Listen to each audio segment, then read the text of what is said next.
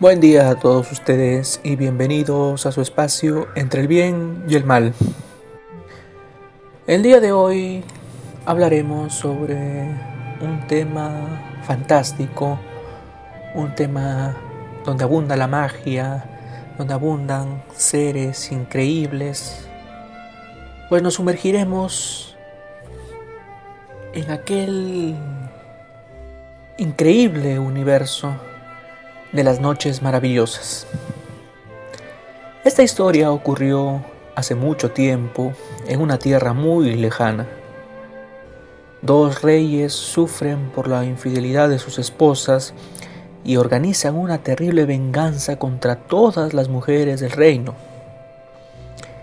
El mayor de ellos, que se llamaba Shariar, planeó casarse todos los días y por la noche dar muerte a su nueva cónyuge.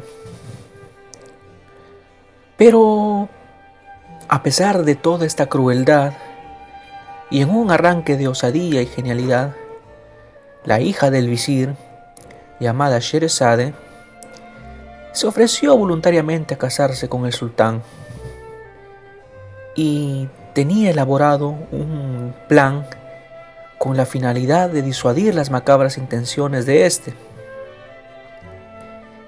Es de esta manera que nace una de las obras más fantásticas y que ha servido de inspiración a muchas generaciones de escritores. No es más ni menos que las mil y una noches. Es imposible no maravillarse con la cantidad de relatos extraordinarios que la bella Sherezade iba contando cada noche a su pequeña hermana como pretexto, supuestamente antes de morir, y que a su vez eran oídos por el sultán, quien cada noche se iba maravillando y que terminó encantado no solo con la belleza de Sherezade, sino con su inteligencia y con la forma en cómo narraba estos cuentos, que en el transcurrir de las noches, al llegar la noche 1001, dejó sin efecto su terrible mandato. Sobre esta singular historia tenemos el dato de que nació durante la Edad Media, aproximadamente en el siglo XIV, pero esta fue un añadido a una compilación de cuentos árabes, persas e indios que ya existían y fueron escritos por Muhammad el-Hashigar, los cuales datan eh, aproximadamente del siglo IX.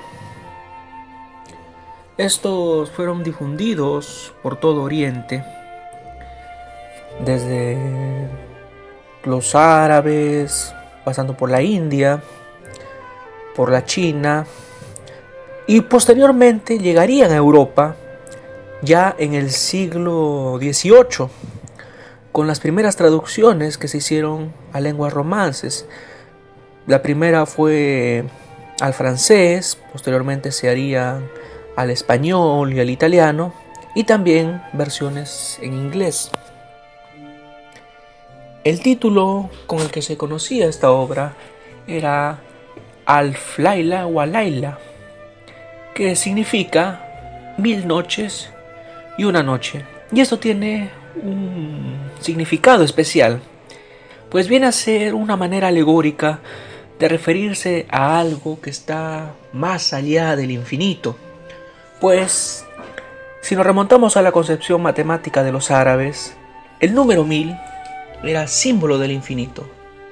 Entonces, el número 1001 era algo que estaba mucho más allá de ese infinito, algo que estaba más allá de la realidad. Es así que desde su inicio se busca transmitir la magia y la fórmula encantada que va a reinar en cada una de las páginas de este libro. Aquí vamos a encontrar diversos tipos de cuentos, algunos más alegres, otros un poco más sombríos, pero la aventura va a estar por doquier Vamos a encontrar también poemas, vamos a encontrar versículos del Corán, vamos a encontrar de todo. Todo ello está presto para hacer viajar nuestra imaginación por pintorescos escenarios donde habitan criaturas del folclore oriental, como por ejemplo los genios.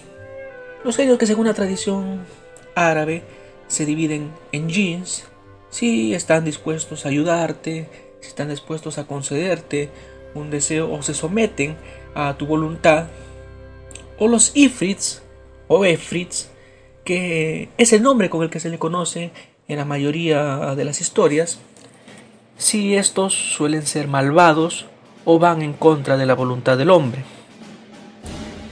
Estos seres pueden ser controlados por los seres humanos gracias a los conjuros que realizó el rey Sulaimán, hijo de Daud, que no viene a ser otro que el famoso rey Salomón, hijo del rey David, de la cultura judeocristiana, que ya era mencionado en estas historias, al igual como otros personajes. Salomón o Sulaimán encerró a los genios, ya sea a los jeans o a los sifrits, en objetos como vasijas de arcilla o de cobre, en anillos o lámparas, los cuales tenían grabado su sello. Y una vez que se, que se quitaba ese sello, podían estos ser invocados y someterse a la voluntad de su amo. También vamos a encontrar diversas bestias fantásticas, como la famosa Berrock, eh, habitantes del fondo del mar, como tritones, sirenas. Vamos a encontrar magos, hechiceras, gente que ha sido encantada, brujas que van a desencantarlos, todos ellos enfrentados en diversos tipos de peripecias. Es de esta manera que recordamos historias inolvidables como los viajes del gran Simbad del Marino, el cual recorría mundos lejanos. Otro personaje también recurrente son, es el califa Harun al-Rashid y sus aventuras. Este personaje que se disfrazaba de poblador común o de mercader y trataba de conocer todo aquello que pasaba en Bagdad. Conoceremos también la historia de amor del príncipe Kamar y la princesa Budur, aquellos que vivían en mundos lejanos, Budur de la China y Kamar de una isla, la isla de Caledán, y que gracias a la intervención de dos genios llegan a conocerse y a pesar de la distancia, su amor puede más.